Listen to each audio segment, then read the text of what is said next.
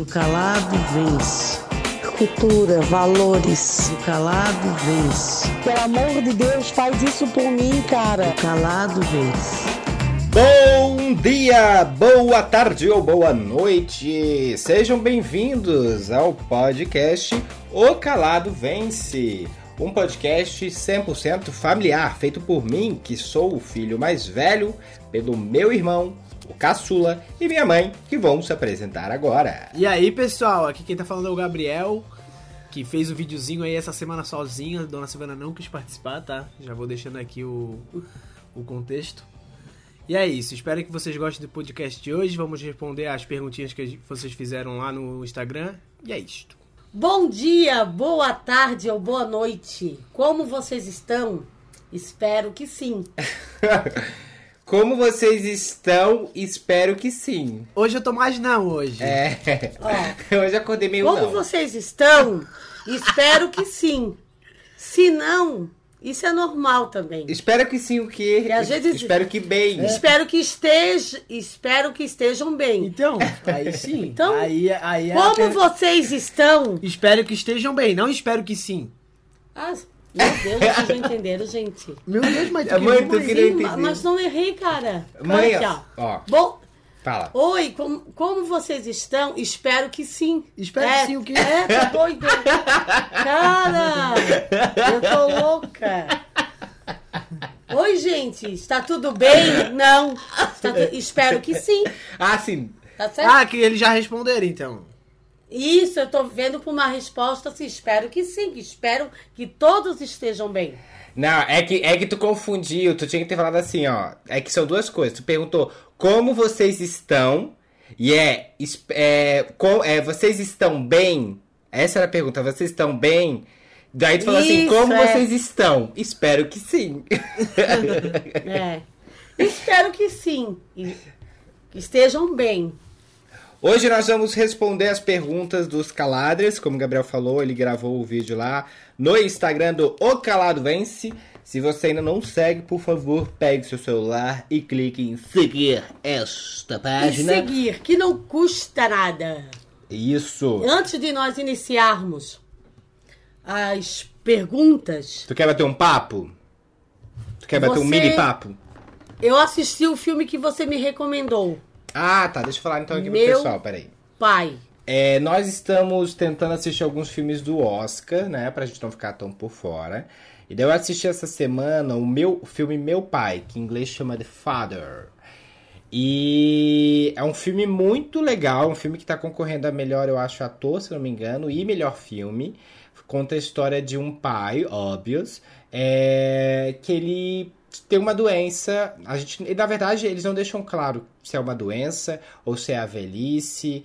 é, eles não deixam claro nem qual doença é. Se for, pode ser Alzheimer, né? Mas eu acredito que pode ser também da velhice. E ele mostra, o filme fala sobre a relação de pai e filha, onde o pai, ele já não consegue mais entender se aquilo que ele está vivendo é real, porque ele vai esquecendo algumas coisas, ele vai confundindo. Só que o filme, ele como ele é contado, é legal porque assim, ele coloca você junto com o ator, junto com o personagem. Então você também fica confuso. Você fica pensando, ih meu Deus, será que é a filha dele mesmo? Será que não é? Porque como você não conhece a família dele e você tá do lado dele, você entende a confusão dele. Isso é muito legal, porque o filme mostra realmente como essa doença funciona. Eu achei o filme genial e pedi pra mãe assistir. Quer comentar o que tu achou? O Gabriel também assistiu, né, Gabriel? Então, Eu assisti, mas dormi, tava muita loucura e daí eu não aguentei. Ou seja, não vai ser um bom velhinho. então é, eu, eu acredito, Guilherme, que ficou bem, bem claro que aquela doença ali era Alzheimer. Claro que existe um, é, outras doenças que as pessoas deliram, mas eu acredito que aquilo ali era Alzheimer, tá? E realmente, assim, ó, é muito confuso, porém muito triste saber que a pessoa que tu ama não consegue mais lembrar de ti, lembrar do que aconteceu. É, tu tem uma conversa que hoje é uma coisa, amanhã é outra. Também eu acredito que, que essas pessoas que têm Alzheimer e, essa, e os filhos que cuidam Deve ser algo muito louco, porque tu tens que entrar no mundo deles, né? Eu penso que teria que funcionar dessa forma para dar certo. É, mas como que tu vai entrar no mundo dele se você não consegue entender? Esse é difícil. Não, mas eu digo assim, ó. Se, um exemplo, se eu chego em casa hoje, digamos que fosse eu, o pai falasse assim, ai, Silvana, ai, aquele camarão que eu comi ontem não tava bom. E, e ele não comeu nada. Eu disse, ai, pai, mas eu gostei, sabia, pai, daquele camarão. Queres comer hoje também? Eu posso fazer ele de forma diferente para ti. Hum. Olha bem, Guilherme, talvez ele não se sinta tão sozinho naquele mundo. E uma coisa que me deixou muito triste, eu também não posso falar aqui, né? Porque se eles quiserem assistir. É, não pode dar muito spoiler. Mas eu já ia dar um spoiler do final. Gente, aquilo eu chorei demais. Demais, chorou. demais, é, demais. mas não, não é pra falar, mãe. Chorei sim. Ah, então tá. Então não chorou. Não, ele tava dormindo, ele tava do meu lado. oh, quem não chorar com aquela cena ali, querido, Não, desculpa. não fala, querido. Não tem amor no coração. Deixa eu falar um negócio. Desculpa. Uma coisa Eu que tenho- eu... Não tem amor Deus no do coração. céu, esse guri, ele me irrita. Ele faz isso, gente, por Deus que ele faz isso pra me irritar, pra vocês, porque assim, todas as vezes quem dorme quem é? A dona Silvana. Né? O Petit Abel botou até eu dormindo lá naquela ilustração e os dois alecrim dourado com os olhos meio abertos assistindo. Aí dessa vez nós estamos comentando o filme, o peixinho fora d'água tá aqui do meu lado, porque ele estava dormindo. Foi uma. Eu até. O Guilherme me disse assim: mãe, tu vai chorar muito. No decorrer do filme, eu disse: meu Deus, mas que choro é esse que não tá, eu não tô vendo assim uma cena? Claro, é chocante, porque ele fala que fulano é ciclana, ciclano é beltrano, e aquilo ali é triste. Mas no final, gente, olha, eu não vou nem falar muito porque senão eu vou chorar. É, e, e também tu vai contar o filme. Ai, olha, sinceramente, foi uma cena muito chocante.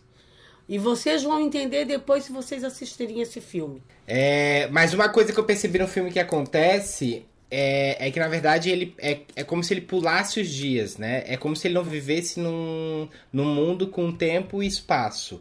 Por exemplo, quando a gente dorme, a gente vai acordar amanhã. E a gente sabe disso, a gente vai ter certeza, só se a gente falecer. Para uma pessoa, não sei se é Alzheimer ou se é velhice, quando ele acorda, na cabeça dele, ele não sabe se voltou 10 dias ou se pulou 10 dias. Ele não vive o dia cronologicamente, entendeu? Isso. Essa foi a visão que eu tive do filme. Parecia que ele acordava em um dia com uma, com uma história, daí depois, por isso que ele se enganava tanto. Porque ele ouvia as histórias e quando tentava encaixar elas, elas não se encaixavam, porque elas não estavam em ordem cronológica. Acho que era isso que acontecia. Mas enfim, o filme é maravilhoso. Eu fiquei meio perdido também, que ficava repetindo a- as situações que ocorriam. Aí eu fiquei meio perdido. É, mas se tu assistisse o filme inteiro, tu ia entender. Porque ele explica no final Hum. quem são aquelas pessoas. Ah, então faz sentido então depois no final. Tu ia entender.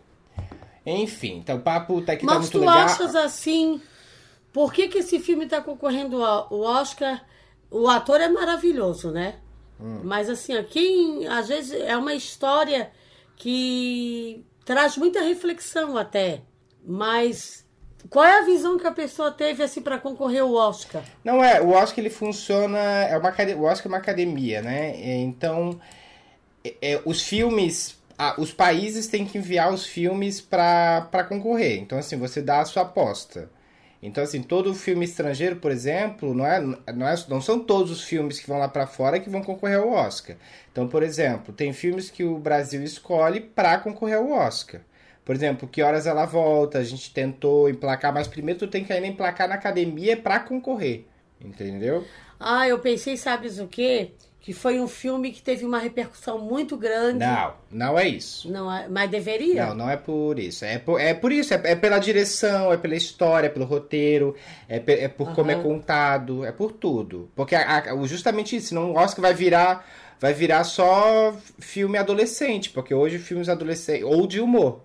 Porque filmes de adolescente e de humor que tem umas bilheterias altas, entendeu? E assim, ó. Aí eu tava pensando, só pelo final ele merece o Oscar. Só? Só pro final. Ela tá doida pra contar pra vocês o final, gente. Vamos, vamos pular esse assunto, senão daqui a pouco ela vai estar contando.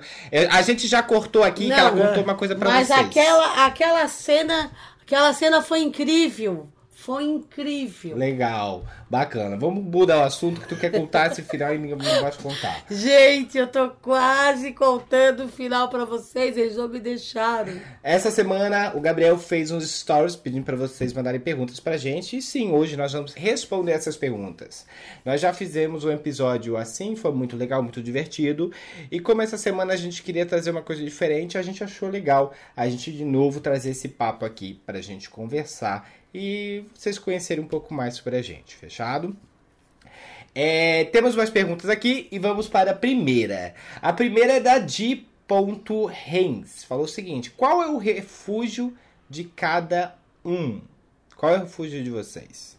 Então, antes eu tinha necessidade de ficar perto das pessoas, de interagir, e hoje eu me encontro com uma necessidade de ficar mais na minha companhia mesmo, no meu silêncio, me entender mais um pouco, perguntas que talvez as respostas estejam dentro de mim, eu nunca consegui decifrar.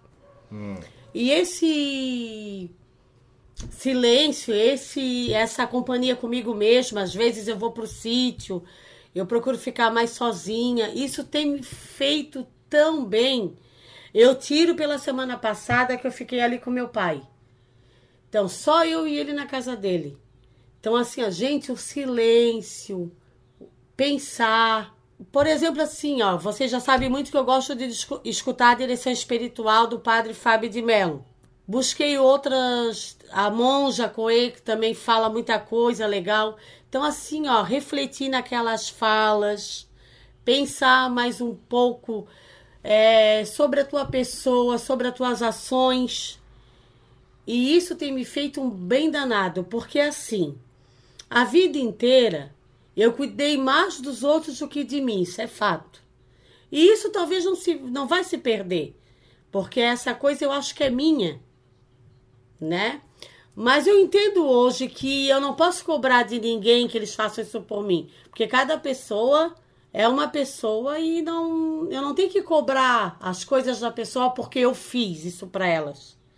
Mas eu quando eu vejo, por exemplo, assim, um, a minha família falando algumas coisas que eu não gosto, antes eu dava minhas opiniões. Hoje eu vejo que não é mais necessário. Hoje o necessário para mim é sair daquele debate, sair de cena e nem saber qual é a minha opinião, porque assim, ó, tem coisas que se repetem muito, muito, muito, muito, não adianta tu falar mais. Então, o meu refúgio hoje é comigo mesma, no meu silêncio, pode ser onde for, mas que eu eu tenho eu curti mais, curto, consiga curtir mais a minha companhia. Nossa, se a gente fez cada resposta for um discurso da dona Silvana, preparem-se, galera. Faça uma pipoquinha, a bota pra tocar meio-dia que vamos terminar no dia seguinte. Gabriel, qual É mais ou menos Eu acho mesmo. tão lindo vocês. Não, eu achei que ela não ia responder a pergunta, tá? Ela Mas não- eu ia É tipo o responder. spoiler do filme, ela só quer É. deixar pro final mesmo, é só É. o final. É isso aí, meu querido. Pode responder. Vai, vai, Vai, Gabriel. É, vai. O meu refúgio é, sei lá, às vezes quando não tô bem comigo mesmo ou com situações externas, eu busco desligar tudo aqui, tipo, é, celular, é, computador. Às vezes eu pego o violão, começo a tocar sozinho ali, eu pego ou boto alguma cifra pra tocar alguma música nova. E basicamente esse é o meu refúgio. Eu tento é, passar, tipo, sei lá, ficar em silêncio e escutar a música que eu tô tocando e cantar. Eu, eu gosto disso. O meu refúgio tem se tornado. O meu refúgio, na verdade, tem sido a corrida. E agora eu tô fazendo outra coisa. Eu corro até um determinado lugar na praia. É, corro, né, na orla. E eu, eu espero uns dois quilômetros pra ir pra praia. E daí não tem ninguém, né? Porque é à noite. A praia tá totalmente deserta. Daí eu fico caminhando pela, pelo mar e andando até em casa. E fico olhando pras estrelas. Eu tenho Pelo uma- mar, não, né? Hã? Pelo mar. Ficas caminhando pelo mar. Sim, eu sou Jesus. I am Jesus. É, eu, e daí eu, eu tenho olhado muitas estrelas, eu tenho amado olhar as estrelas e principalmente a lua. Porque eu até falei com o Henrique esses dias. Quando a gente olha pra lua, a gente tem que parar de olhar pra ela pensando tipo assim, ah, é a lua, qualquer coisinha. A gente tem que sempre olhar pra lua e pensar assim, caraca, aquilo ali é praticamente um planeta. Claro que a lua é um satélite, a gente sabe. Mas imagine que a lua seria um planeta, se fosse um planeta. Ele só é, é, ele só não é hoje um planeta porque ele não tem massa suficiente, né? E, nem é, e não tem gravidade suficiente para ser um planeta. Mas se a gente começar a imaginar dessa forma, a gente vê, tipo assim, quem nós somos mesmo, sabe? Que nós fazemos parte do universo. A gente sai um pouco dessa zona que a gente acha que nós somos mega importantes e colocamos no lugar que nós somos, que nós somos ninguém. Sabe? Nós somos igual, tipo, uma formiga. O que a formiga tem hoje é, sei lá, uma formiga viva, uma vida de uma formiga é tão importante quanto a nossa. E eu tenho olhado sempre as estrelas e pensado assim, cara, imagina, porque assim, de fato, se tu olha para uma estrela e ela e às vezes a gente consegue ver Marte, né? E Marte é só um- uma estrelinha pequenininha assim. E Marte é praticamente, eu acho que é do tamanho da Terra, ah, se eu não me engano. Se não for, se não for maior, é um pouquinho menor. Imagina, eu vi esses dias uma imagem é, da Terra vista de Marte. É exatamente uma estrela. Então, se a Terra vista de Marte é uma estrela, imagina nós. Nós somos menores que um átomo. E um átomo a gente não consegue enxergar. Então, cara, eu tenho tido umas viagens muito loucas nessa volta pra pra praia. E a gente se acha pra caramba, é exatamente isso. A gente se acha a última bolacha do pacote, a gente não é nada.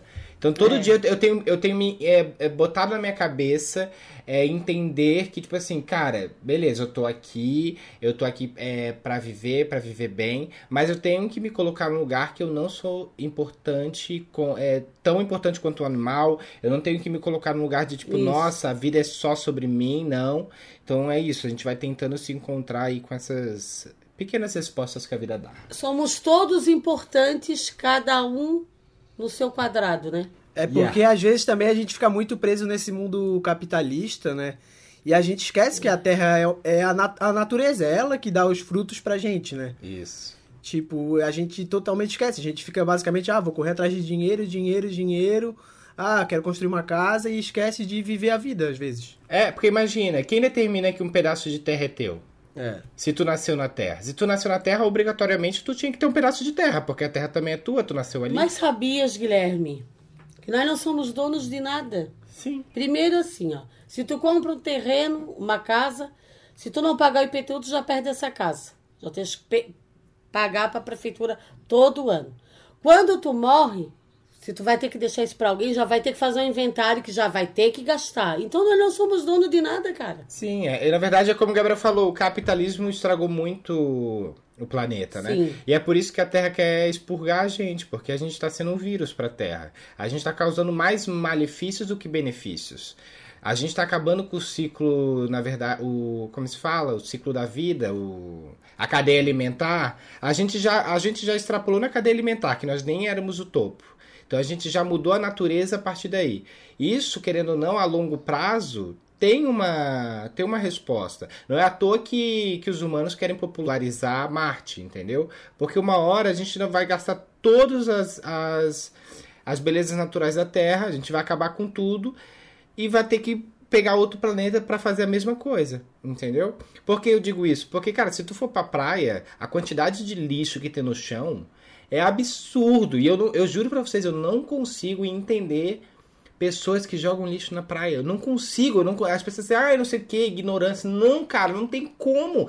É o lugar que você vive, Em você vai jogar lugar, lixo né? assim, na praia. Nossa, gente. É. A gente tá muito atrasado. E assim, eu não eu juro pra vocês, eu não, eu não consigo ver solução. Eu não consigo mais ver uma melhora. Eu acho que esse sistema que a gente tem hoje no mundo de países, eu acho errado. Eu acho que a gente vai começar a pensar em mundo mesmo. Tipo assim, devia se quebrar toda essa barreira tipo de Estados Unidos, México, Israel, enfim, né? Os países se juntarem é, para virar uma coisa só, entendeu? Porque não adianta os Estados Unidos estar tipo com metade do, do não nem os Estados Unidos hoje, né, que tem metade do dinheiro do, do, do planeta. É. China e Estados Unidos. É. Não adianta eles estarem lá no bem, bom, no bem bom e outros países estarem na merda, entendeu?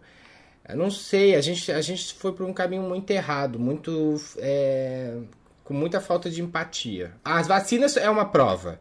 As vacinas não tinham que ser vendidas. As vacinas tinham que ser feitas e dadas para todo mundo. Pô, produz aí, vamos produzir para todo mundo, vamos acabar com isso logo. Mas não é uma loucura por dinheiro, todo mundo só quer dinheiro, é dinheiro, é dinheiro. Meu Deus, gente, que inferno esse negócio. Guilherme, aqueles políticos que compraram a vacina e era soro. Aquilo lá eu amei, eu amei, juro. Eu não isso. Vi de misturar o soro ainda com um pouco de laxante. A pessoa ia morrer, né? Laxante no sangue, doido. Ah, daí eu não sei também. Aí disse, como é que. Como é que foi o seu. Como é que a gente fala? Efeito colateral? É, porque assim, gente, a pessoa que vai lá, quer passar na frente dos outros. Não, mas não é que quis passar, foi clandestinamente isso aí. E não interessa, Gabriel, tirou vacina de alguém? Ou tu acha que aquela Não, mulher. Como é que tirou se era soro? Ela.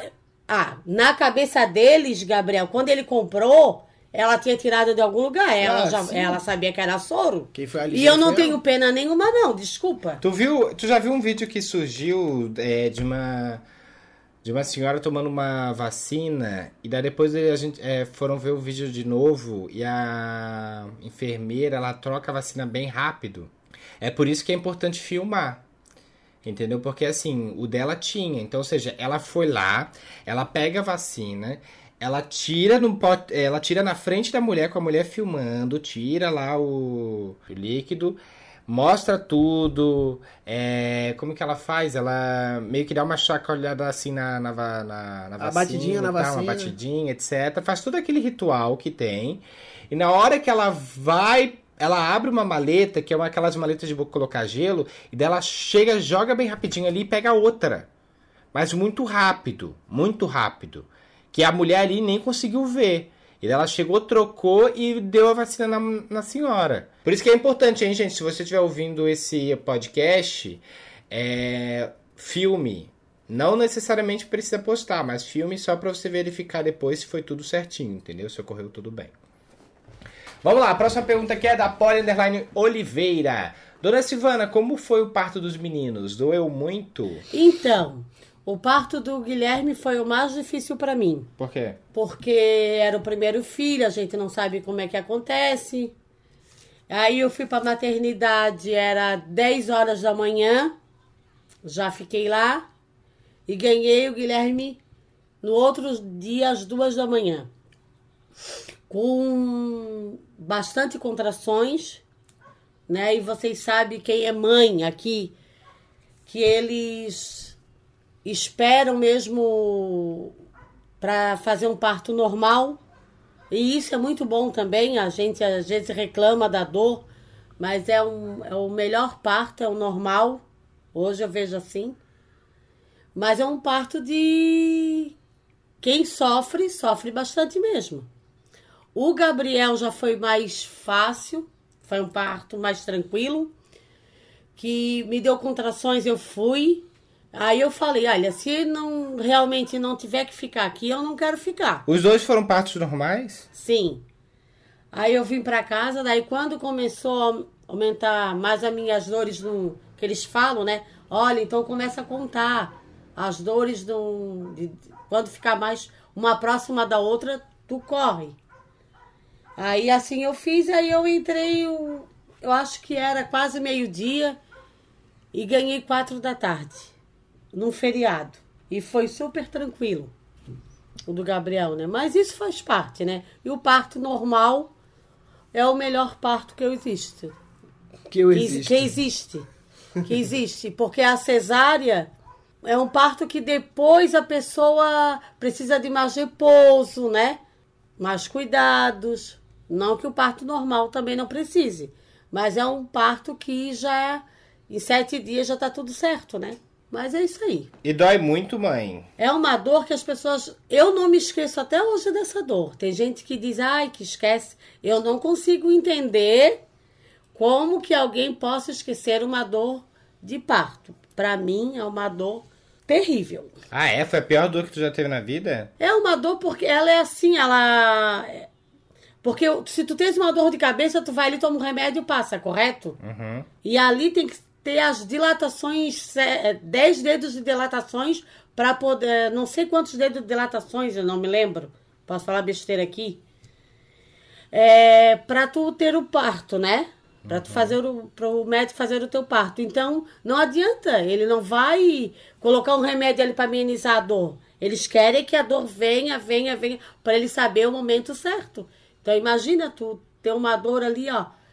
Começa de meia, meia hora, depois começa de 20, 20 minutos, daí vai diminuindo, entendeu? Tá, mas depois que a criança sai, cessa a dor ou continua? A criança, depois que a criança sai, eles, eles, eles fazem uma massagem assim na barriga da gente para tirar tudo que ficou ali. Que aquilo ali é uma outra dor terrível para mim, que eu não me esqueço. Ui, tá mesmo. E, e depois é isso, depois é tranquilo.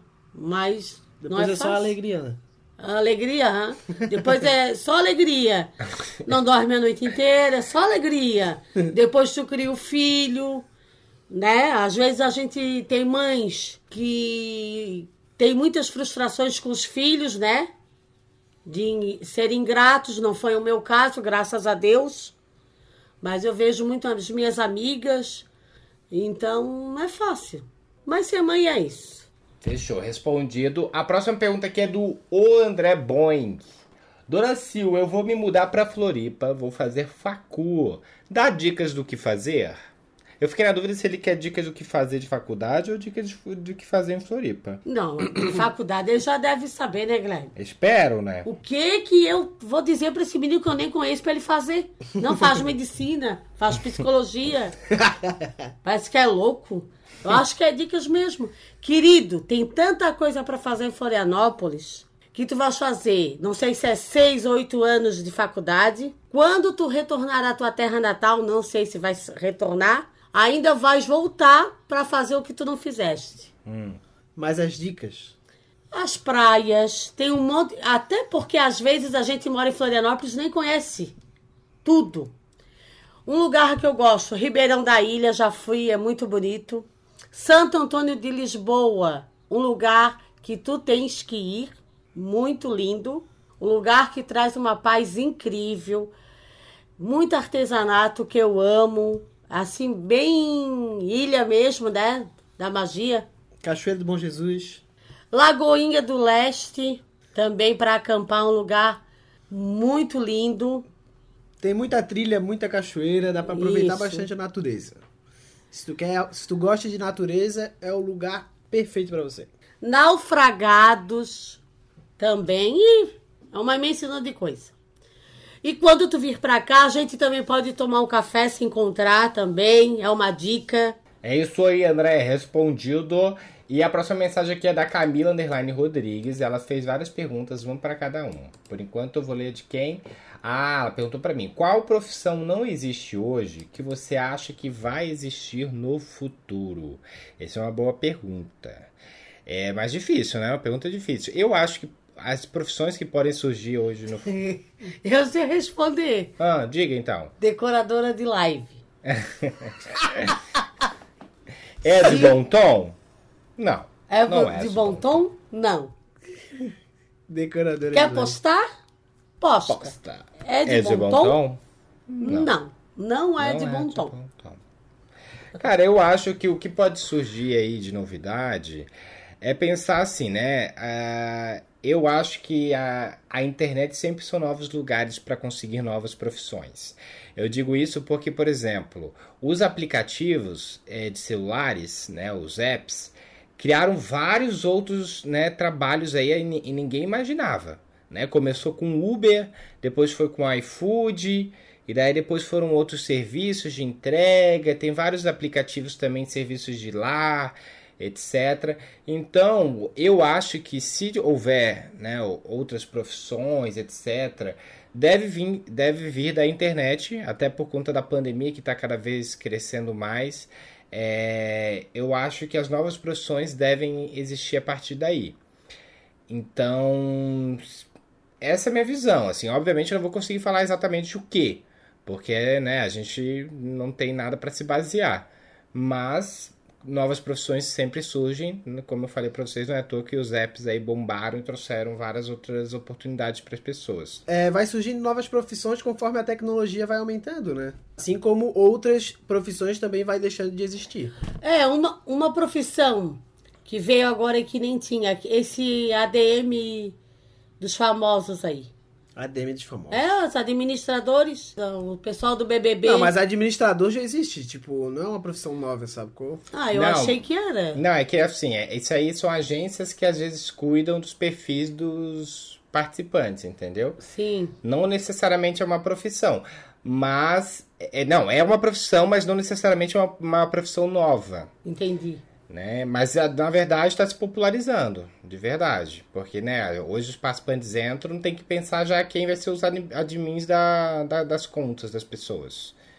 Mas é isso. Eu acho que espero este- esteja respondido. De fato é uma pergunta muito vaga, muito boa, mas muito vaga. Mas acredito que seja pela internet. Vamos lá. A próxima pergunta aqui é André Nunes da Silveira. Gui também é Figueira Gabriel. Não, eu não torço para time nenhum. Nunca gostei de futebol. Tem, tem uma história engraçada que eu lembro que a gente. Eu viajei com a mãe.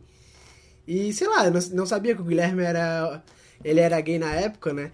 E daí eu jurava, ele sempre ele tinha uma toalha do Vasco. E eu gostava muito de futebol.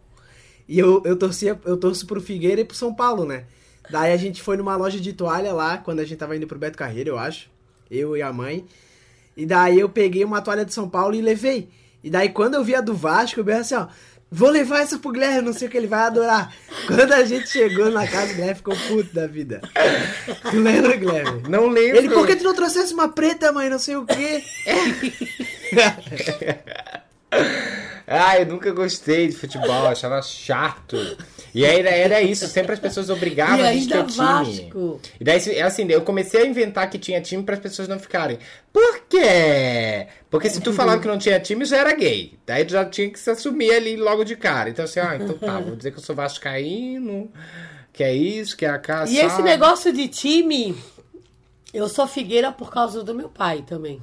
ah, mas tu nem torce. Eu gosto do Figueira. Se tiver uma final Figueira e Havaí, credo. Ah, não, pô, aí é sacanagem. Isso é um clássico, né? É. Mas o nosso Figueira tá ruim pra caramba, meu Deus do céu. Mas a mãe assiste, mãe? Não, nós a mãe não- somos não fãs, nós somos torcedores fiéis.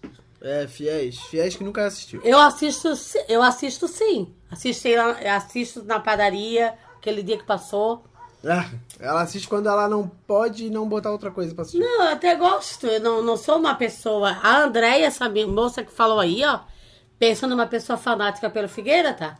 Ela vai nos jogos no, no Scarpelli, agora que não pode por causa da pandemia. Ela é uma torcedora, pode-se dizer fanática. Eu queria, na verdade, gostar, mas eu não, eu não me sinto nem um pouco atraído. Mas pelo Brasil, quando o Brasil joga, tu gosta. Ah, claro, daí sim, porque tá todo mundo numa mesma vibe, entendeu? É porque, querendo ou não, o futebol sempre afastou muitas mulheres e principalmente também pessoas LGBTQI.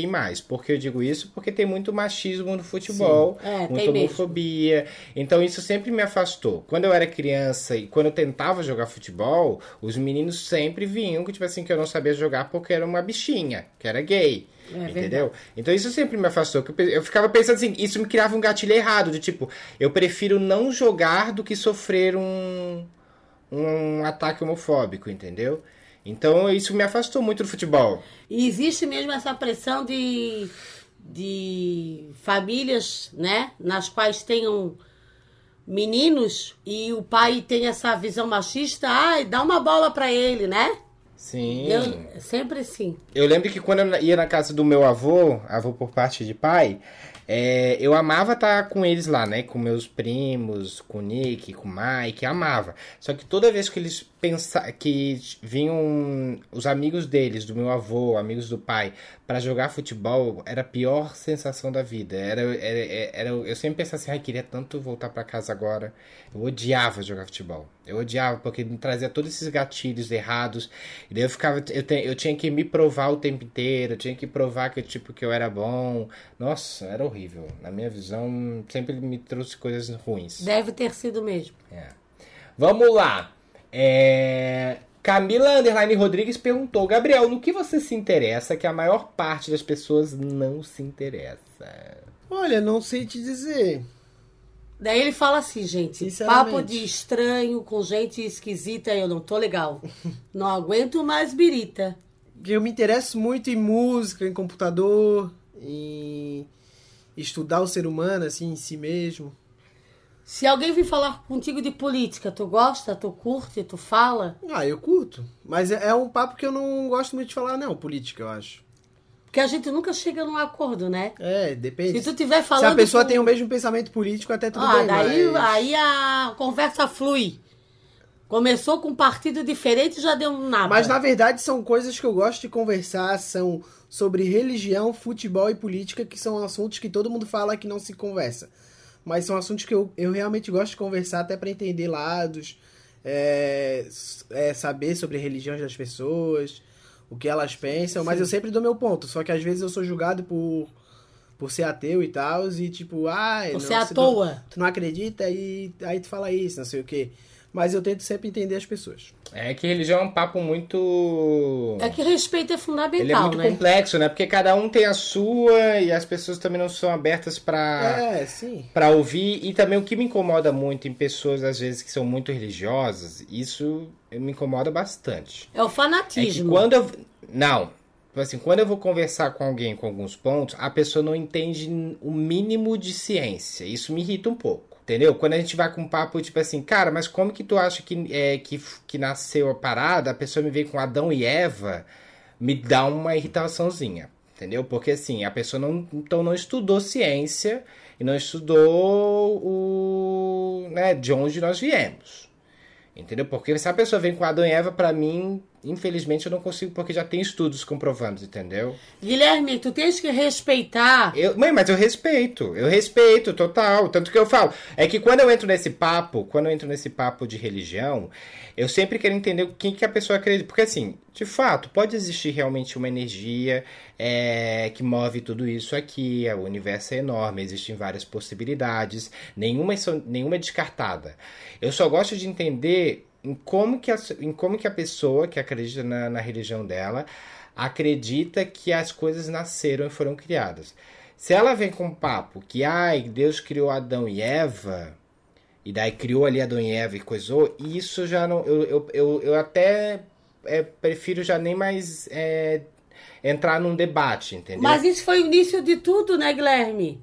A Bíblia mostra, a religião católica, a evangélica mostra que isso foi o início de tudo. Mas então, mas- tem a ciência, né? E a ciência comprovou já. Mas isso, as pessoas aprenderam isso desde quem fez catequese, crisma, Sim. né? É. Na, na igreja a, católica existe a catequese, que é a primeira comunhão, né? Que a criança se forma na primeira comunhão. Isso, a evangélica já é o batismo nas águas. Então é o seguinte, outras religiões também devem ter outros batismos, que eu acredito. Qualquer pessoa que tu converse, o padre que vai rezar uma missa, ele vai partir da criação de Adão e Eva. Ele não vai lá falar da ciência. É, pois é, mas isso eu acho errado. Eu te- respeito, mas para mim, eu tenho uma fé muito grande em Deus. Não é na religião, não é em placa de igreja.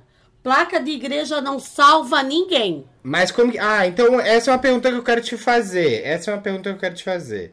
Como que tu acha que foi criado? Como que nasceu o primeiro ser humano? Guilherme, eu não sei te responder essa pergunta porque eu também conheço a história de Adão e Eva. Tu acredita? Não vou saber te responder agora. Eu acredito em Deus. Em Deus eu acredito. Tu acredita na evolução? Não, eu acredito na evolução, mas eu acho que essa história do Adão e Eva também aconteceu. Então, na tua visão, o ser humano é muito mais importante que qualquer outro ser. Guilherme, não vem confundir a minha mente, não, tá?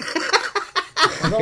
Não vem confundir a minha mente, porque eu sou do tipo que eu acredito em Deus, não quero saber, posso até conversar com um dia, um dia com gentes que estejam realmente contextualizando a, co- a, por exemplo, saibam é, argumentar, porque eu realmente não sei, quero aprender. Então, mas assim, é porque tu fala de um jeito como se eu não acreditasse nada. Eu acredito que exista uma energia. Posso te falar o seguinte? Nada disso. Pra mim, eu, eu vejo como tu acredita assim, tu que não fala, mas pra mim, tu acredita assim. Eu acredito, porque eu, eu- assim, não adianta também acreditar em Deus e não ter fé.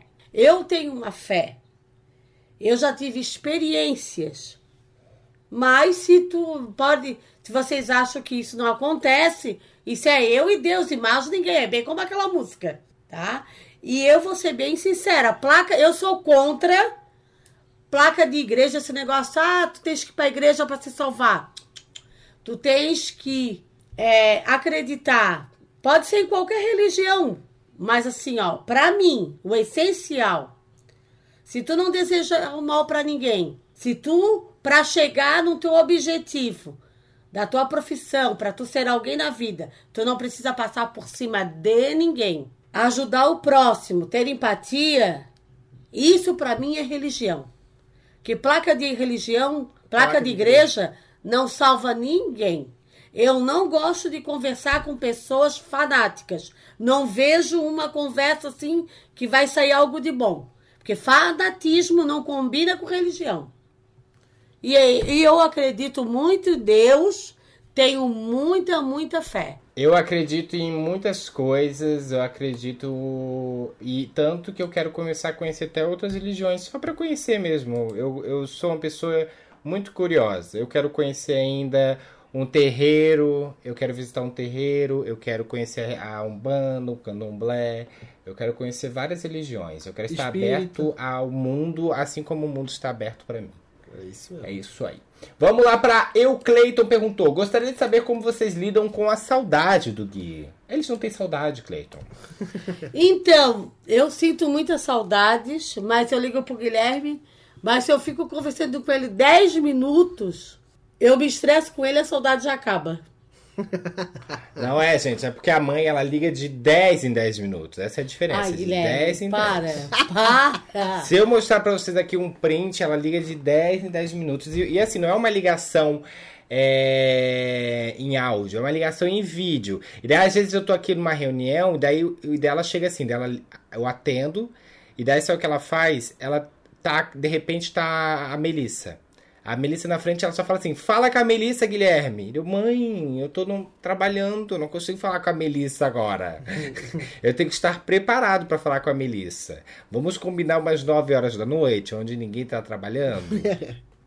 Mas isso é verdade, a mãe liga pro Guilherme toda santa hora. é, ela liga, Ai, daí eu- ai. É verdade. Ah, não tô com ciúme. Ah, não, vou estar com ciúme do Guilherme na videochamada. Mas assim, ó, juro. Eu tô ali, eu fiz as minhas coisas e tô ali no sofá. Sentado, sabe? Vou ligar pro Guilherme. Se ele atender, beleza.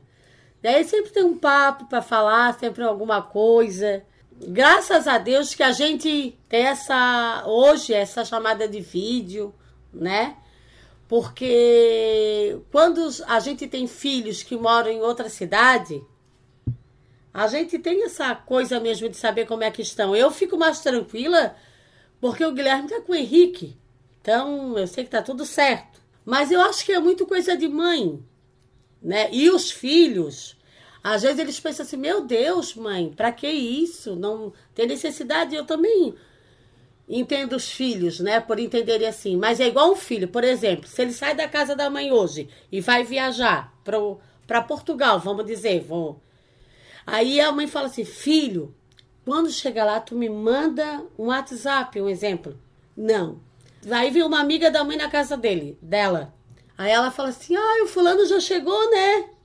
Daí a mãe fala assim: não, porque ele prefere fazer um stories falando chegou do que avisar pra mãe. Então, a mãe tem que estar conectada mesmo nas redes sociais, às vezes para saber como é que tá o filho. Muitas vezes aconteceu isso com nós também, né, Guilherme? É, talvez tu esteja ligando mais. Porque tu não tá fazendo muito stories. Eu, eu não tenho feito mais stories. É, Exatamente. isso mesmo. Por Porque isso antes eu não ligava dizer. tanto, hoje é, sim. Mas às vezes é porque, às vezes tu me preocupa que tu liga é, três vezes seguidas, eu penso que é alguma coisa urgente, Sim, sim, eu sei. entendeu? Mas assim, ó, como é que é o nome do menino que perguntou? Cleiton, Cleiton. Embora a gente faça chamada de vídeo, a gente tá se vendo aqui agora até no podcast também, ele lá e nós aqui. A gente tem saudade sim, eu tô louca para tomar a vacina, para ir visitar o Guilherme, porque se não existisse pandemia, eu acho que eu já teria feito duas viagens ao Rio. E esse tempo com ele, com meu genro, é um tempo maravilhoso, que eu não troco por nada. E ainda mais com meu genro agora. Sabe cozinhar. Então, poxa, vou chegar lá, vou sentar no sofá, só vou ser chamada na hora do almoço, da janta. Olha que maravilha. É isso aí, a gente mata a saudade dessa forma. A gente não vê a hora também de, de acabar essa pandemia pra gente se ver pessoalmente. Mas sabe, gente, que eu já quis fazer um teste assim de ficar ah, uma semana sem ligar, para ver se ele liga. Mas até hoje eu não consegui. eu sempre me traio. A próxima mensagem que é do Ricardo Bedak. Bedak. Bedak. A dona Silvana ainda trabalha na padaria? Sim, sim, façam meus extras. Claro que agora na pandemia, bem menos. Ah, que bom. Mas uma hora ou outra ainda vou. A Prício falou o seguinte: Dona Sil, já deu algum autógrafo depois desse sucesso todo? Já, já dei até aqui. Engraçado que foi até aqui no meu bairro. Eu, tava, eu estava numa fila de um açougue e o menino começou a me olhar. Assim ficou me olhando, me olhando. Eu fiquei até assim um pouco sem graça. Daí ele disse: Ah, a senhora é a dona Silvana. Daí eu sempre procuro ser muito simpática. E aí ele falou que a, sub- a parente dele gostava muito de mim, que não ia acreditar que eu estava ali na fila, que ela ia falar com ele, que ela ia fazer a chamada de vídeo para mostrar, e ele fez, não conseguiu. Daí eu acabei dando um autógrafo, num, pedi lá um papelzinho lá para a moça do açougue e daí mandei para a prima. Mas já bati fotos com pessoas. Famosa. Confesso que eu acho isso um pouco meio estranho, assim, pra gente, né? Que a gente pensa, meu Deus, será que eu sei isso tudo, assim, né? Aquele tempo. Mas é uma coisa louca, assim.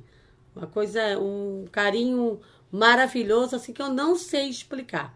Só agradecer mesmo. Tem outra pergunta aqui do Ricardo Bedak. Bedak. Ele falou o seguinte: A dona Sil sempre quis ser professora? É, desde criança eu brincava com alunos imaginários. Na escola eu trazia o giz quebrado, daqueles no finalzinho, eu pedia para os professores. Quando eu ganhei um diário de classe de uma professora, claro que todo escrito, gente, aquilo ali para mim foi uma felicidade que vocês não têm ideia. Eu, eu usava os jalecos, com meu pai tinha uma mercearia, ele usava jaleco. Eu fazia fila dos meus alunos imaginário, chamada. É, essa foi a minha infância. E quando eu tinha realmente crianças, amigos de verdade, ali, né, que não eram imaginários, eu me realizava. Fechou, então. Tá respondido. Araújo Fer 13 perguntou: Alguém achou que ia surtar na quarentena? Ah, toda semana é um surto diferente. É, exatamente. Eu dei uma surtada aí. Eu também dei. Tô sempre dando uma surtada. Dona Silvana não surtou? Sim, é um, é um pouco chato assim, né? A gente quer que isso tudo termine. Mas eu faço bastante coisa dentro de casa também. Dona Silvana surta todo dia. O Ricardo Bedak falou: Vocês pretendem mudar de cidade pensando em mais oportunidades e públicas? Eu, olha, de fato eu não pretendo mudar de cidade, não, porque querendo ou não, tô fazendo a minha vida aqui. Mas eu gostaria que, se futuramente, né, eu conseguisse trazer a mãe e o Gabriel pra cá, eu gostaria. Então, eu acho que isso não é uma- algo que possa ser impossível, né? Tudo tem o seu tempo e eu torço que o Guilherme se dê muito bem, porque o Guilherme é um filho que, se ele for muito bem, ele tem essa empatia comigo, com o irmão dele. Eu acho isso muito bonito, essa relação dele com o irmão dele. Mesmo que sejam pais diferentes, eu acho os dois assim, um entende o outro. O Gabriel tem um respeito imenso pelo Guilherme, mas eu penso que tudo tem o seu tempo. Eu não descarto a ideia, não. Eu penso que isso possa acontecer sim. E torço muito. E tu, Gabriel, tu sairia de Floripa? Ah, depende. Se for pra ir pro Rio, eu acho que sim. É. Mas, tipo, pra ir morar sozinho, tipo, sem vocês, em outro canto do país, eu acho que não.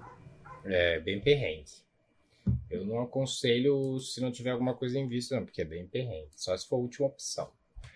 É, vamos lá. Ocupa Daniele falou: Gi e Gabriel, vocês ficam emocionados com sua mãe falando no podcast? PS, eu sim. Ah, a gente fica emocionado, mas também a gente leva isso aqui também muito como um trabalho, porque a gente também, se a gente ficar emocionado, não tem como seguir, como continuar. Então a gente tenta controlar essas emoções e também essas histórias que a mãe conta para vocês. A gente já ouviu elas, a gente já sabe. Então a gente já teve o nosso momento de de, de emo se emocionar. Agora a gente já, como a gente já entende melhor a história, a gente consegue controlar os nossos sentimentos, entendeu? É, eu acho que é muito isso do que o Guilherme falou também. E às vezes a gente já conhece muito a mãe. É. E quando ela começa a chorar e a gente já conhece a história, eu pelo menos eu começo a rir, porque eu não sei. Eu, é, eu também eu tenho vejo ela disso. chorar e começo a rir porque ela chora. Ela sempre conta a mesma história e sempre chora. Ela não É, conta mais de uma exatamente. forma normal, tipo, ah, superei. Ela sempre chora. Daí a gente. Que engraçado, Isso. mas eu acho que isso é da pessoa, né? É o sentimento, é uma emoção que vem, né? Sim. Eu sou muito chorona, Deus me livre. Se eu vejo um filme, eu choro. Se eu vejo uma criança numa situação assim, eu já choro. Ai, eu sou, eu sofro muito. A Raíza Fernandes perguntou: o relacionamento de vocês melhorou ou piorou depois do podcast?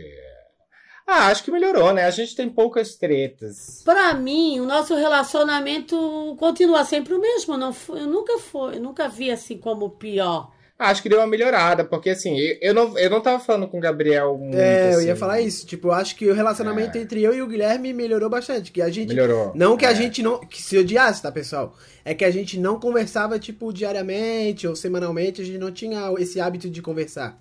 É, eu já É, não. irmão tem Pra muito mim, isso, não. né? Irmão é quando se, ainda mais quando se muda, cada um segue a sua vida e isso aí. Só que, de fato, eu e o Gabriel conectamos mais. Com a mãe, ela já tem essa conexão minha, ela tem a conexão com o Gabriel. É, entre eu e a mãe é a mesma coisa. E o Júnior Beluso perguntou qual o mais perto que vocês já chegaram de serem cancelados.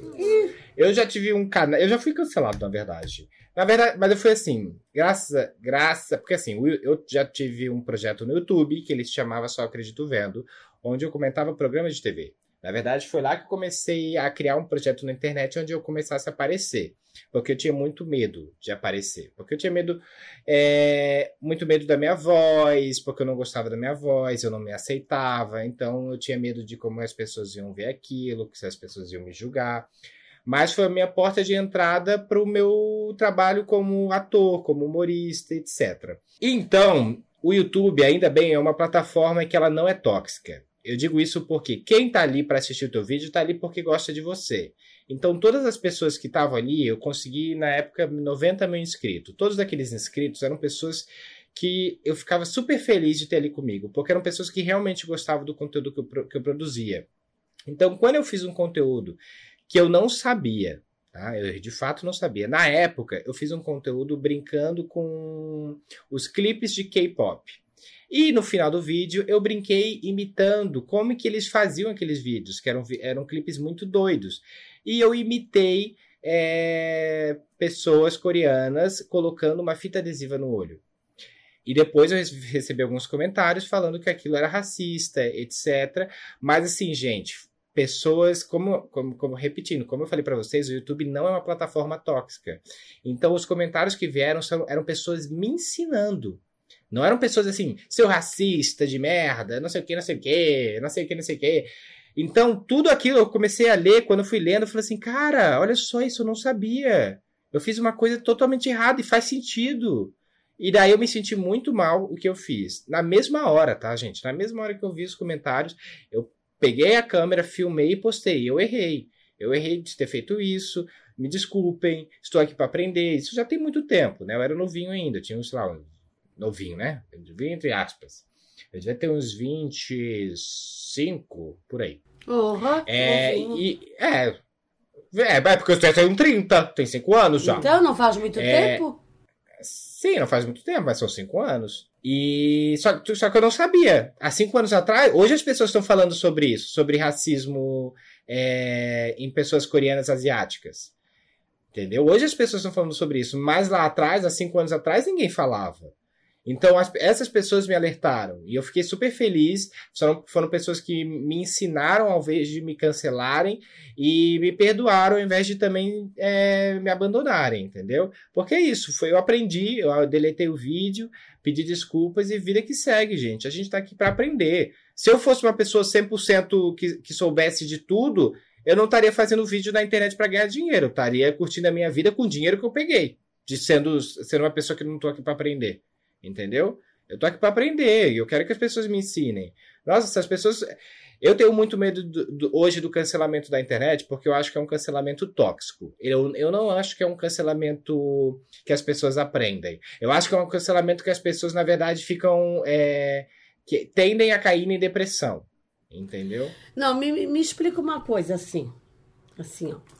Se, digamos que uma pessoa é cancelada, ela perde todos os seguidores, eu não entendo isso. Não, mano, Não, nada a ver. mãe, não. Cancelamento é tipo assim, quando uma- um grande número de pessoas é, vem e começam a criticar você, a te insultar, a, a criar os teus, a criticar o teu comportamento, os teus conteúdos em massa. E quando eu digo isso, isso faz parte da tua carreira, sabe? Tudo que a gente vai construindo faz parte da nossa carreira. Ninguém quer ter uma mancha na carreira. Mas também E vão assim, deixando de te seguir. Não, alguns sim, mas assim, ó. Sim, claro. Mas é que isso vai criando uma bola de neve. Tipo, as pessoas deixam de te seguir e vão começando a, tipo, ah, falar mal do teu trabalho, que às vezes eles gostavam lá atrás. Isso. Começa a falar mal do teu trabalho do nada. As marcas já começam a deixar de fazer publicidade contigo por conta desse cancelamento. Entendi. É tudo uma bola de neve, vai criando uma bola de neve Isso. até tu ser Pois esquecido, basicamente, que é o que acontece muito hoje. E tem um problema muito grande no cancelamento, que as pessoas estão sempre compartilhando o vídeo cancelando a pessoa, mas elas nunca compartilham o vídeo da pessoa pedindo desculpas. Entendeu? Dificilmente. Porque porque as pessoas estão mais preocupadas em cancelar do que ensinar. Elas querem mais detonar do que ajudar a pessoa a evoluir. Eu acho isso errado, entendeu? Eu acho que a gente está aqui para evoluir todo mundo, ninguém nasce sabendo tudo.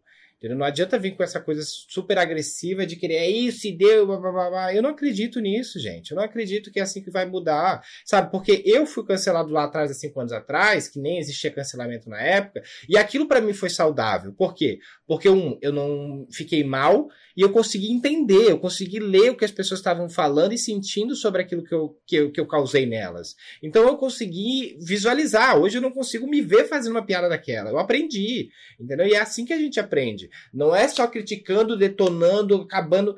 Eu acho errado. Enfim.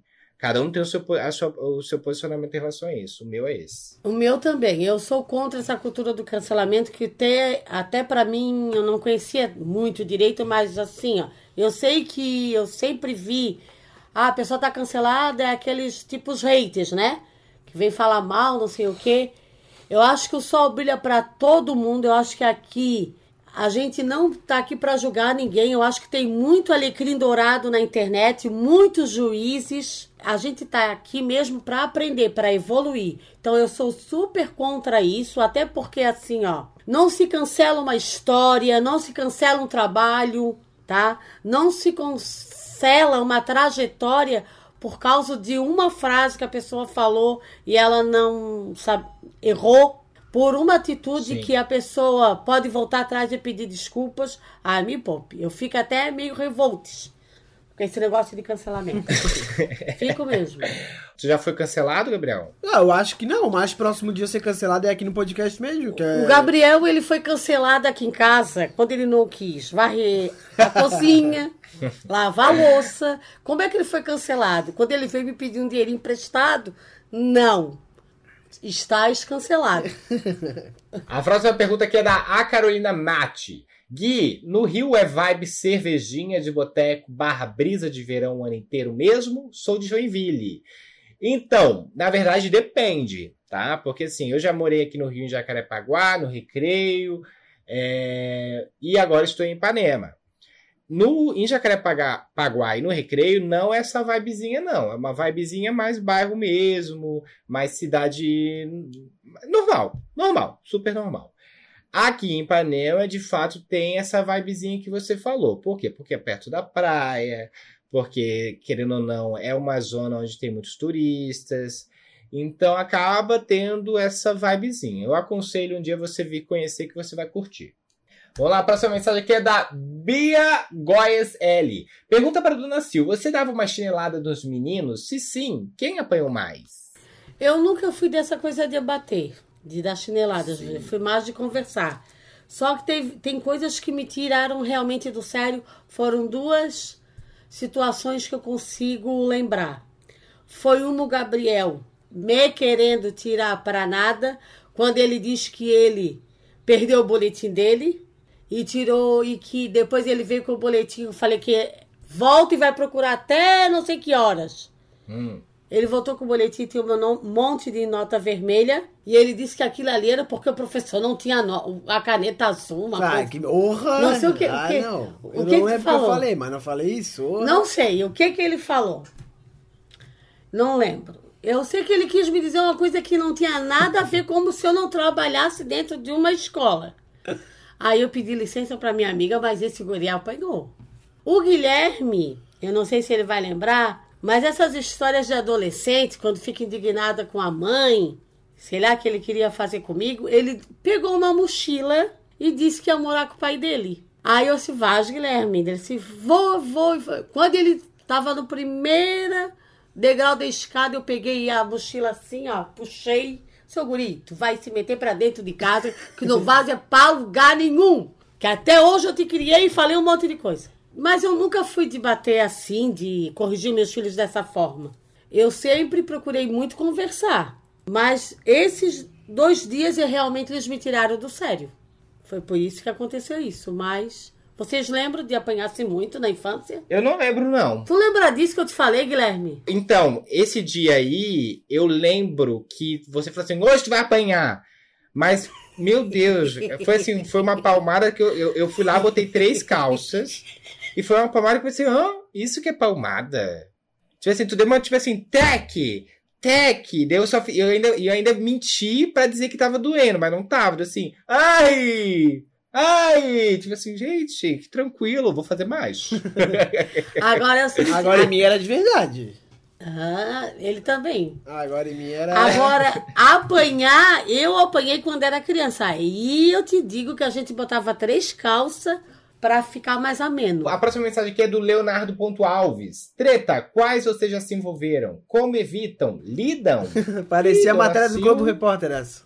Então, Querido. eu, eu, não, eu evito, mas as tretas é que me chamam. Tu evita não, querida. A mãe é a porta-voz chama. da treta. Ai, é, para. tu chama a treta. Eu tenho Onde a melhorado treta tá, tu muito. tá. Muito. Com família. Porque treta minha é com família, querido. Eu evito e eu não gosto de lidar com tretas. Eu evito ao máximo. Eu odeio entrar em treta, eu não gosto, eu me sinto mal. Mas quando eu tô nela, eu não co- é isso, eu não gosto de entrar porque eu sempre saio de mim, sabe? Eu não consigo me controlar. É. Controlar, eu digo assim, às vezes eu, eu, eu, eu, eu levo a minha voz, e não é uma coisa que eu gosto, sabe? Eu, eu nem eu me reconheço, porque eu não sei falar direito às vezes, sabe? Quando eu tô numa treta, eu não tenho o discernimento de parar, respirar e dar uma boa resposta, sabe? Eu não, consigo ter essa calma. Isso mesmo, é verdade. Eu venho uma raiva quando eu vejo, eu tô falando um monte de coisa absurdo. Daí eu que tenho que pedir desculpa, por É. mais que eu esteja certo. É bem assim mesmo, não tem um filtro também. Eu, eu também evito a, a, a, o- a treta, o rolo, mas quando ele chega em mim, eu acho que. é, Eu, no começo eu tento apaziguar. Se a apaziguação não tá funcionando, eu não tenho filtros e começo a atacar o foda-se e é isso. Eu também me cego. Quando uma discussão eu vou falando, falo alto, às vezes machuco. E eu realmente vou dizer para vocês assim que eu não gosto de ser assim. É uma coisa assim que eu tenho procurado mudar em mim, porque às vezes eu falo uma opinião e família é uma coisa assim que o meu irmão mesmo ele faz umas brincadeiras comigo que ele sabe me tirar da, do sério e eu quero poder trabalhar isso, às vezes eu não consigo, tá? Então eu acho muito bonito quem sabe sair, quem sabe evitar. Eu acho que isso mesmo é o que deve ser feito, porque isso não faz bem pra ninguém. Perfeito! Então tá respondido, né? A próxima mensagem aqui é da Bruna Boeringer. Falou o seguinte: qual a coisa que vocês mais sentem falta nessa pandemia? O meu é viajar. De vocês. Ah, o meu também. É ir aí no Rio de Janeiro, passar uns dias aí com vocês. Sinto muita falta disso. Ah, o meu basicamente é viajar também e ter o contato com os amigos, assim, tipo, fisicamente, assim, tipo, perto a perto. Isso, assim, uma festa, né? É. Também uma festa. Embora que eu não, sou- não sou muito convidada para ir, mas eu. mas meus amigos fazem. Final de semana, isso tá fazendo falta. Ó, a Mari Soares falou o seguinte: Meninos, vocês pretendem casar? Eu praticamente sou casado, só não sou casado no papel. É, eu, eu não pretendo casar porque eu acho que é um rótulo da igreja também e, tipo, não sei se tem necessidade. Se a pessoa tá namorando, pra mim já é basicamente um casamento. Ah, ó, acho que tu és louco, não. É real? Não, a pessoa falar um troço desse. Pô, eu tô junto com a pessoa, se ela tá junto, Ai, só a gente não tá é morando bem junto, pô. diferente. Não fala uma loucura dessa. Tá? Podes até falar que é um ritual da igreja, tudo bem, esse negócio. Ninguém tá falando disso. Mas assim, de repente, se juntar. Mãe, tu é casada? Não. Então, tu tá Mas eu namorando quero- mas então eu há não sou- 46 anos? Mas eu não, eu não namoro com uma pessoa há 25 anos. Não, tu tá namorando então. Não, Tu não é namorar? casada? Porque namorar é a coisa melhor do mundo. Casar já cagou tudo. Então quer dizer que é ruim casar então? Não é que é ruim. Não é, o ruim é a rotina do casamento. Não pode deixar cair na rotina. A Samira.k Rafa perguntou: Como está sendo 2021? Melhor ou pior do que esperavam? Pra mim tá sendo. Eu nem, cara, eu não- eu não vou reclamar, porque assim, tem gente que tá passando por tanta dificuldade. É. Ano passado, passando por esse ano de novo, que eu não quero reclamar e nem vou. Pra mim tá sendo ótimo as do- os dois anos, eu não tenho o que reclamar. O importante é que eu tô com saúde, eu tô com o meu trabalho e não tem essa pra mim, infelizmente, de pior e melhor numa pandemia onde os brasileiros estão né, cada vez piores. Então, pra mim, tá ótimo o jeito que tá. É, eu acho que eu tenho o mesmo pensamento do Guilherme, assim, tipo. É, não tem como falar que tá melhor ou pior, porque tá todo mundo vivendo a mesma coisa, basicamente, né? Que é esse período de pandemia. Mas foi bom pra mim por, por conta da minha saúde mental, assim. Eu acho que eu consegui pensar mais em mim um pouco, ter um tempo só, esses dois anos aí, pra refletir bastante sobre muitas coisas. É, basicamente, melhor só por esse lado. Dona Sil? É, também assim, ó, eu só tenho gratidão mesmo pelo meu trabalho, é bem como o Guilherme disse. A gente tá vendo que ano passado foi um ano que tudo começou. Esse ano a gente tá vendo um ano mais de dificuldades, né? Pessoas passando fome. Então eu peço só a Deus que tenha sempre o alimento na mesa dessas pessoas, tenha alguém sempre pronto a doar, né, alguma coisa para essas famílias, que eles não percam a esperança que vai tudo vai passar, que a vacina vai vir e a gente vai voltar a ser como era antes, sair para a rua, lutar, trabalhar, novos empregos e isso eu torço para todos nós. Fechou! E aqui a Flávia Muraro falou: Sil, como dar conta de dois filhos? Eu tô ficando maluca. Então, o Guilherme, quando eu tive o Gabriel, o Guilherme tinha seis anos e o Guilherme me ajudou muito assim. né? então, eu não tive problema com os dois, não. Foi muito tranquilo, assim. E eles eram tranquilos mesmo. O Guilherme era muito assim de. Eu, eu saía, às vezes o Guilherme ficava com o Gabriel, eles ficavam assistindo filme, mexendo em computador. Mas nada que eu chegasse em casa que tivesse um perigo. Como né, a minha sobrinha tem um filho, que se deixar ele sozinho, acho que quando voltar a casa não tá mais ali. Então, nada, nada, foram bem tranquilos o Guilherme e o Gabriel. Ó, a Lívia Avlis perguntou: vocês sentiram muitas mudanças no modo que vem e levam a vida após esse último ano? Nossa, eu, a minha vida mudou muito nos últimos dois anos. É, eu acho que na pandemia eu consegui de fato me. Eu, eu tava com uma pergunta muito latente na minha cabeça de era quem sou eu? O que, quem realmente, o que eu gosto de fazer, é, como eu me vejo, e, e essas perguntas eu comecei a, a- eu comecei a meditar, eu comecei, como eu falei para vocês, a andar pelo mar, a, a pensar muito e cheguei numa conclusão. Eu de fato hoje eu consigo me entender melhor como é, comigo, eu consigo entender, eu consigo me entender melhor. Então esse último ano e o, o ano anterior foi muito importante para mim para eu me conhecer e para eu me, me conectar comigo mesmo. É, eu, eu basicamente respondi também na, na última pergunta ali, falei que ajudou muito a saúde mental, a, a me ver melhor também, assim como o Guilherme falou. E basicamente é isso que, que eu vi e, e levei do último ano pra esse. Eu também faço das palavras de vocês as minhas, porque foi bem isso mesmo, assim, nessa coisa Esse de reconhecimento de se reconhecer pessoal, né? mais, de se amar mais, de se importar comigo. Isso foi muito importante também. Consegui me enxergar mais. A assim. Eu Underline de Barros perguntou: quando volta a Dona Silvana no Instagram?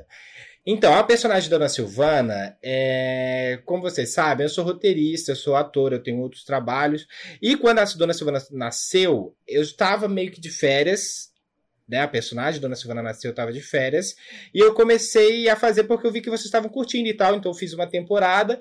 A gente entrou na pandemia e o Isso a Globo Não Mostra é, encerrou. Então tinha um tempo ali livre pra assim, ah, vou fazer outra temporada porque a galera curte, a galera tá ali pedindo e tal, etc. Mas vou fazer como a última temporada, porque já tinha outros projetos que eu tinha que começar. Então eu decidi fazer, fiz todas aquela, aquelas temporadas. Agora, se a Dona Silvana voltar, vão ser episódios especiais, talvez no Dia das Mães, ou alguma coisa assim, entendeu? Não vai ter mais aquelas temporadas.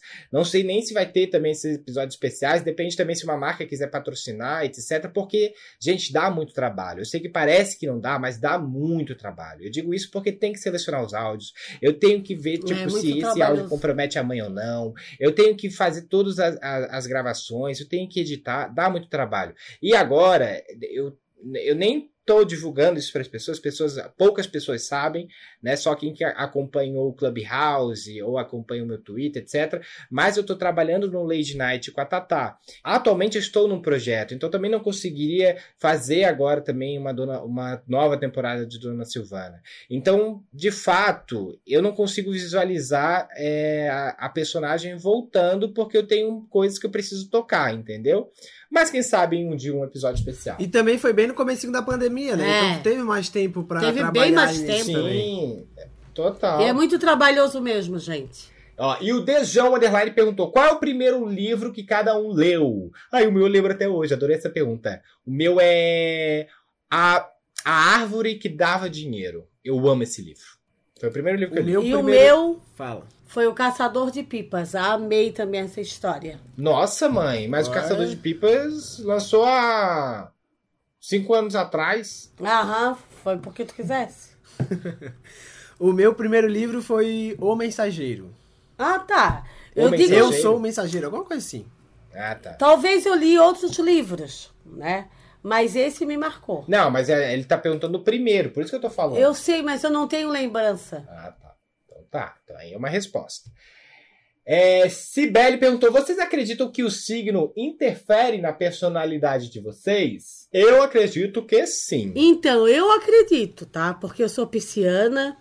É, o signo de peixe diz que é um signo sonhador, sofredor, e eu sou tudo isso. Chorona. Eu- e até assim, às vezes, quando eu conheço alguém que começa a conversar, começa a conhecer, eu sempre pergunto qual é o seu signo. Porque para mim eu faço essa interferência assim, faço essa referência do signo para conhecer um pouco da pessoa. Isso eu, eu, Silvana.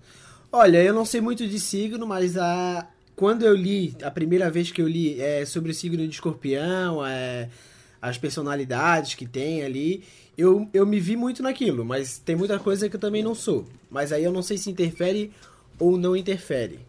Porque eu conheço outros escorpianos que são totalmente diferentes de mim. É, é que na verdade tudo interfere, né? O dia, a hora, não é só o signo, tem muitas coisas, porque nós somos únicos, né? Não tem como ser as, as pessoas não são iguais. Imagina, são 12 signos apenas, não tem 12 pessoas iguais.